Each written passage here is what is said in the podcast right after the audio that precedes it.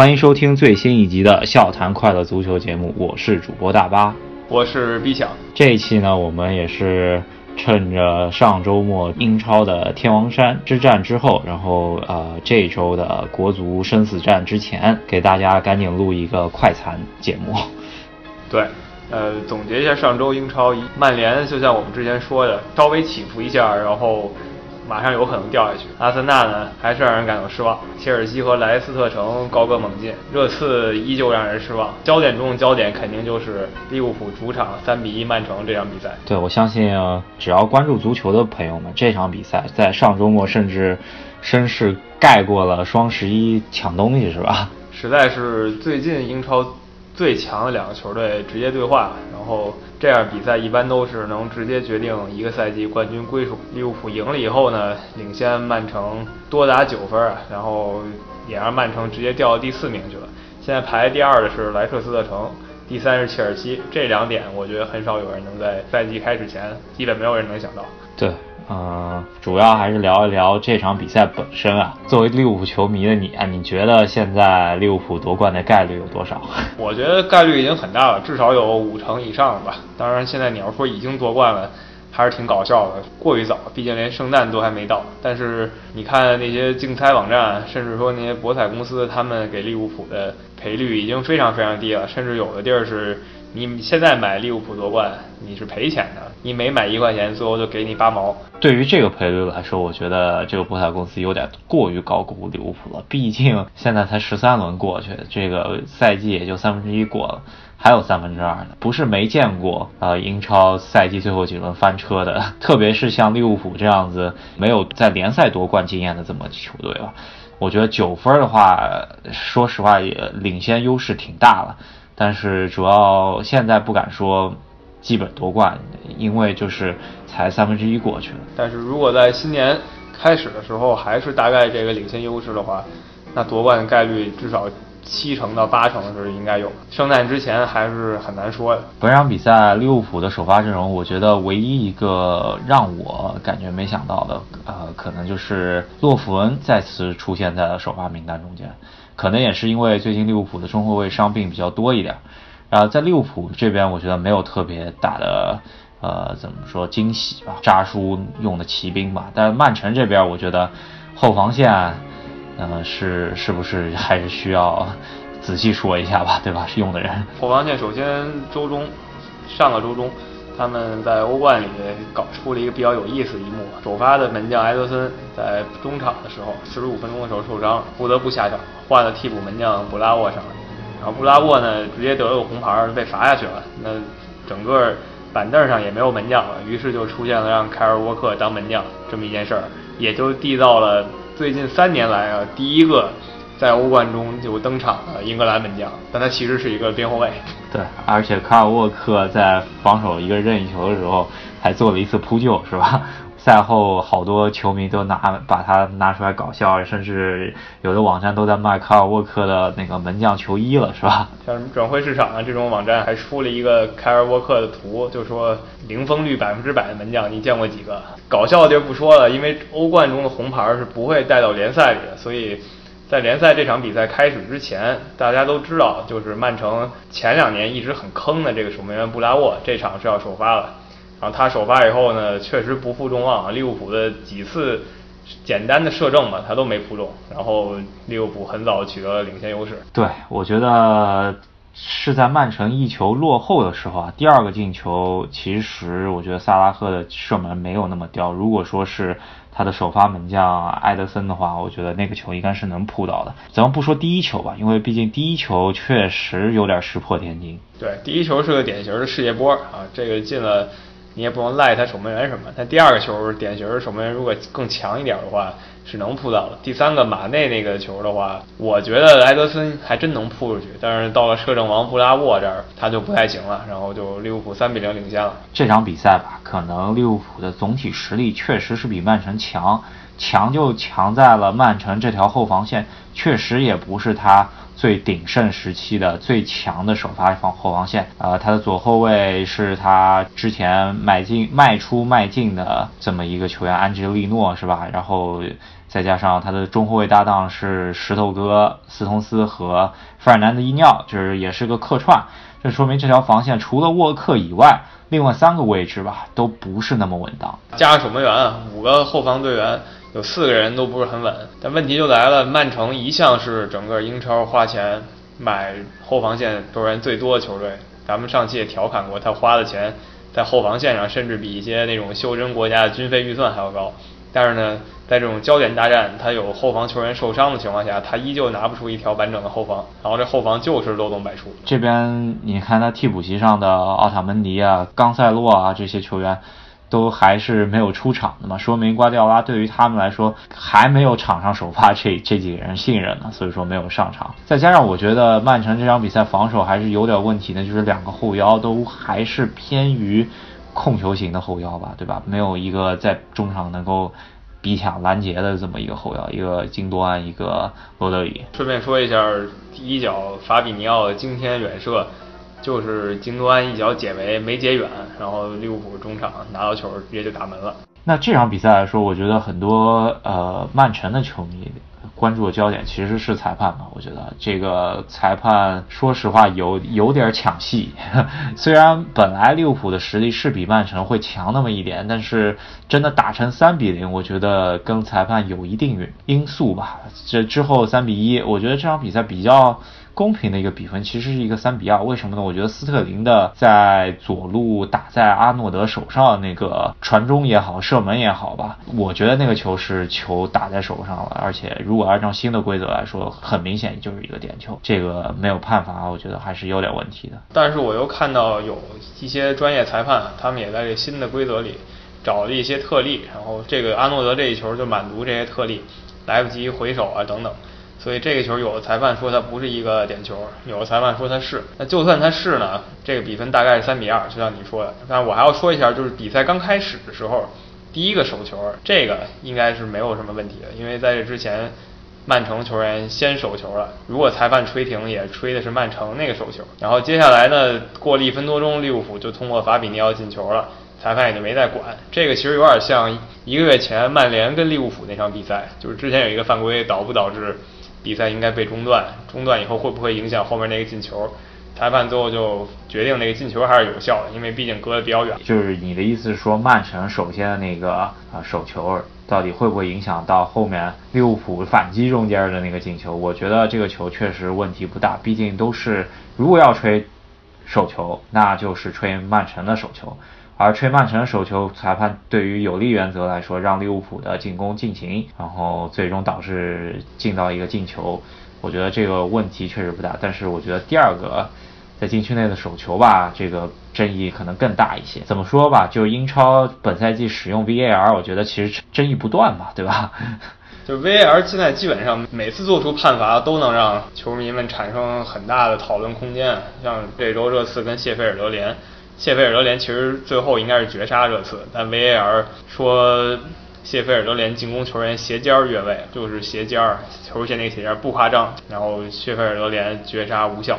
但在很多后来的讨论中，大家都认为谢菲联是可以绝杀热刺的。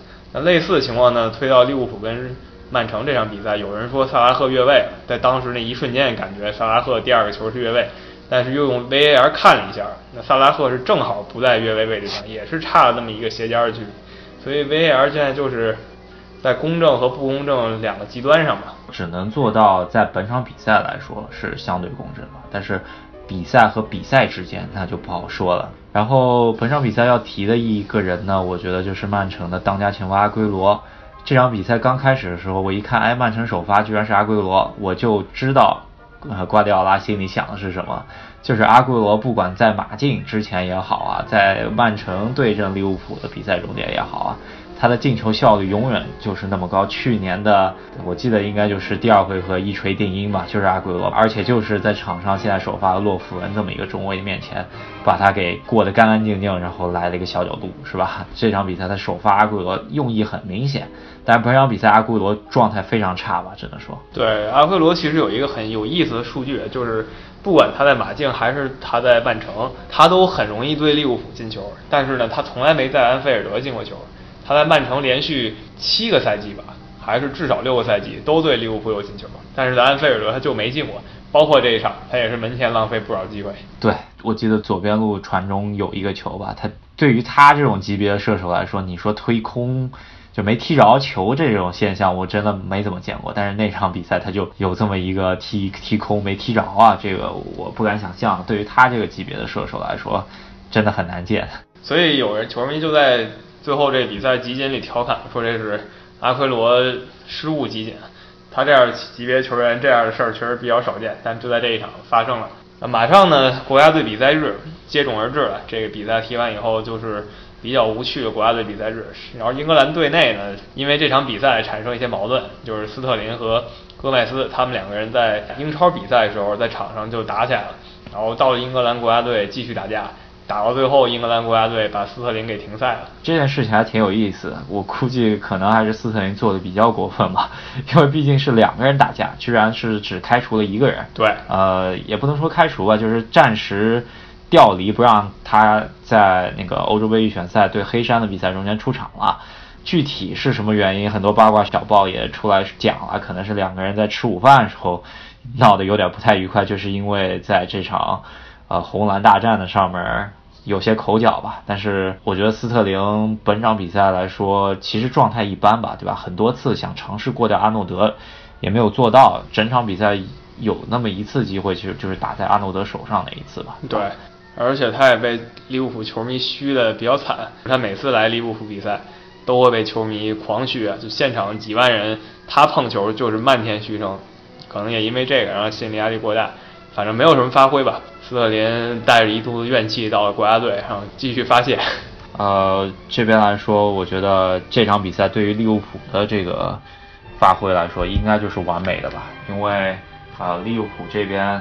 基本上三叉戟两个都发威了，然后我觉得左右后卫罗伯森和阿诺德真的是发挥真的很好，因为你看两个进球基本上都是边后卫传进来的，是吧？对，这利物浦的打法现在好像挺容易，就是边后卫两个人都太能跑了，来回跑，然后呢三叉戟呢，尤其那两边儿马内和萨拉赫速度太快，可以很不讲道理，边后卫直接传给边锋，边锋就直接。用速度甩开，然后中间那几个人能远射远射，能抢点抢点，边锋也可以自己干。曼城这边来说的话，你觉得本赛季曼城还有戏吗？就是，呃，如果说他们呃重振旗鼓的话，他需要什么球员呢？我觉得冬季估计曼城得买中后卫了，是吧？他现在唯一能靠谱的中后卫，就是主教练完全放心的中后卫，其实就是拉波尔特一个人。但拉波尔特也不是那种百分之百让人稳的。他也是出过疏漏的，但是比现在场上这几个客串的呀，或者终于拿到机会的中后卫是要强的。他可能还要再补一个首发中卫，然后两个这样的中卫搭档对他竞争力有帮助。纵观英超历史吧，圣诞节前领先八分真没必要骄傲，因为逆转的例子其实挺多的。所以，作为利物浦球迷呢，还是低调为主。利物浦球迷现在比较的，也就是跟曼城嘛，领先了九分，其实是领先第二名八分，领先第三名也是八分。所以很多切尔西球迷都在说了，兰帕德是不是这赛季有希望怎么样能够跟利物浦去争冠一下？我觉得这个也大家也是没必要。我觉得切尔西。本来这个赛季的目标是六到八名，然后兰帕德已经基本把这个指标完成了吧，也把自己的小将给提携起来了。我觉得这就已经完成任务了，也就现在不需要去争冠。我觉得给他们太大压力了。莱斯特和切尔西现在踢得很好，还是那句话，不管踢得好坏，都是圣诞节之前。在英超，圣诞节是一个严重的分水岭。对，最近的例子，去年埃梅里在阿森纳圣诞节之前也是多少轮不败。也是说中冠有他一个位置的，最起码他前四是稳的。但是到赛季末，大家再看看他什么样，是吧？大家现在也再看看他现在什么样的。还有谁记得他去年十月、十一月、十二月初那段风光的日子？对，呃，曼城这边来说，打完这场比赛之后，进入魔鬼赛程吧，这才是魔鬼赛程的开始。踢完利物浦之后，下一轮踢切尔西，然后欧冠踢顿涅茨克矿工，再下一轮英超对纽卡。对伯恩利，再往下就是曼曼市德比，再过了啊十二月十一号是对呃欧冠，去到客场克罗地亚的球队，呃再回到英国那就是踢阿森纳了。到圣诞节前的赛程吧，我觉得真的是非常难踢的，毕竟不管。强弱吧，怎么说？曼联、阿森纳虽然现在没在前四，这也是个呃前四标准档的球队吧，对吧？国家队比赛日回来之后，咱们可以迎接一波精彩的大战。那现在咱们说一下国家队比赛日吧，反正也开始了。那对于咱们来说，最重要的比赛肯定是马上国足在一个中立场馆对阵叙利亚的比赛。那名义上这个是叙利亚的主场，然后说了好几次叙利亚打仗没有主场，在沙特借了个主场。那中国飞到沙特跟叙利亚踢这么一场比赛，北京时间十一月十四号晚上十点，对吧？然后这场比赛来说，我跟毕强在准备这期节目前也是稍微研究了一下叙利亚的首发吧。我觉得，呃，有一个人咱们必须得了解一下，就是你他们有一个右边锋叫做马瓦斯，这个球员呢，他在最近三次对阵国足的。呃，比赛中间是进过两个球，那两个球都是在上一届二零一八年俄罗斯世界杯预选赛中间十二强赛对阵啊中国队进的球。对于国足唯一利好的情况，就是在上一次一八年十月份的一场热身赛中间，中国队跟叙利亚踢了一场比赛，可能叙利亚也不是全主力出战，战役不高，然后那场比赛国足是二比零赢了叙利亚。在这之前的两场。世界杯预选赛中间，国足是一负一平，然后在叙利亚面前其实是没有占到任何便宜，特别是在人家真的较劲跟你踢的比赛情况下。对，叙利亚整个阵容其实跟上次预选时候没什么差别，他现在阵容主要以二十五岁到三十岁之间嘛，就是主力是这样。上一届的时候他们还相对年轻一点，国足这边变化相对大多了，毕竟有了规划球员，然后又出了几个新秀。对，而且再加上有一些老将啊，里皮弃用了嘛，对吧？特别是像冯潇霆啊、任航这些球员啊，所以说国足这边是变化挺大的。但是，呃，我觉得这一场比赛的首发跟之前的呃三场那个呃四十强赛的比赛中间的首发应该变化不大，特别是在呃。之前咱们有知道，就是国安的李磊有受伤的情况下，就一直有传言是郑铮去替这个左后卫。但是昨天好像那个队内训练的时候，李磊还是穿着主力队服。我觉得。里皮会变化人员的概率是特别小，不要太惧怕叙利亚这阵容。他们虽然对咱们战绩上是有优势，但是呢，你翻翻这些球员履历，他们没有什么大牌儿，他们球队里全都是在中东踢球的，就是他们本国，然后什么阿联酋啊、沙特这些地方，履历上也没有说谁之前在欧洲某个大联赛踢过，所以他们没有这种大牌球员，国足都不应该从心理上惧怕他们，需要担心的还是。他们有几个高中锋吧，可能会用身体不讲理的强吃中国后卫，比如说有一个叫阿尔索马的吧，一个三十岁的高中锋，一米九多，在他们国家联赛里属于那种莱万多夫斯基类型的刷子。对这个球员呢，咱们得好好说一下吧，就是他一米九十二，呃，在过去的三场亚预赛中间，就是这四十强赛中间刷了菲律宾。呃，马尔代夫这些球球队啊，是一共打进七个球，现在是整个亚洲的锋霸，就是他的射手榜是第一名。国家队挺怵这么一个球员的，是吧？毕竟我们在中超联赛里也看到了，东亚这边的高中锋金信玉，然后欧洲这边的已经被淘汰过来的高中锋佩莱，都是相当有攻击力的。那西亚这边高中锋呢，身体素质首先是不怵刚才说的那两位的。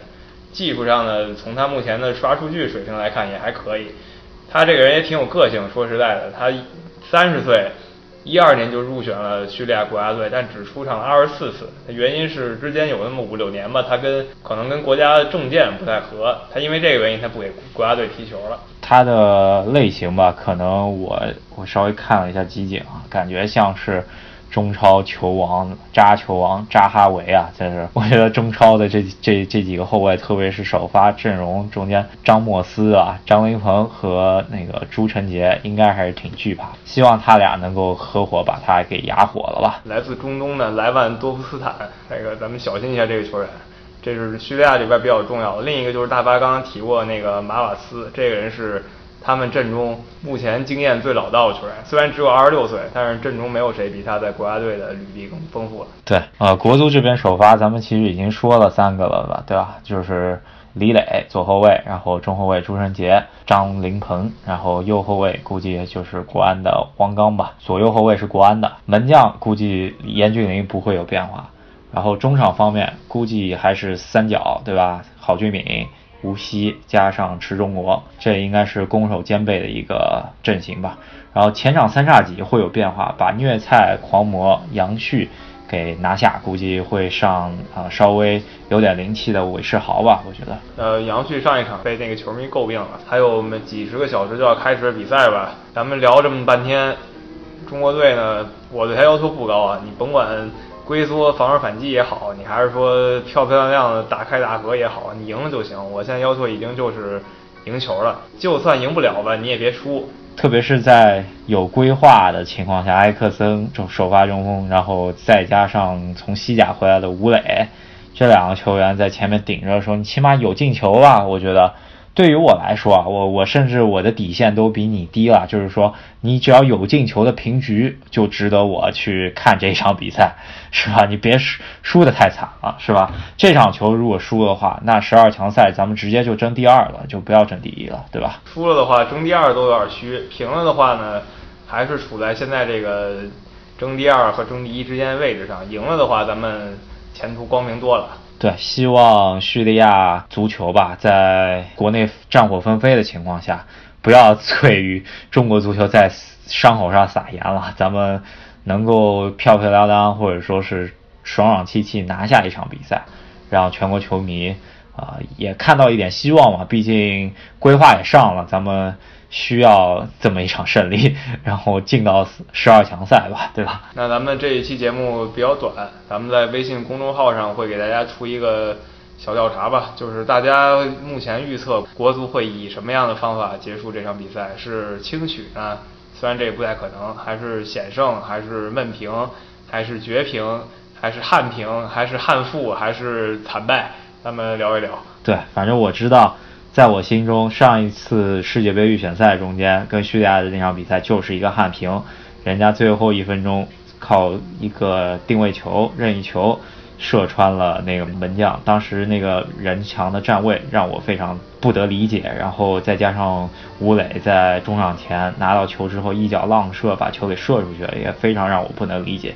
我希望吴磊能够证明自己，把当时。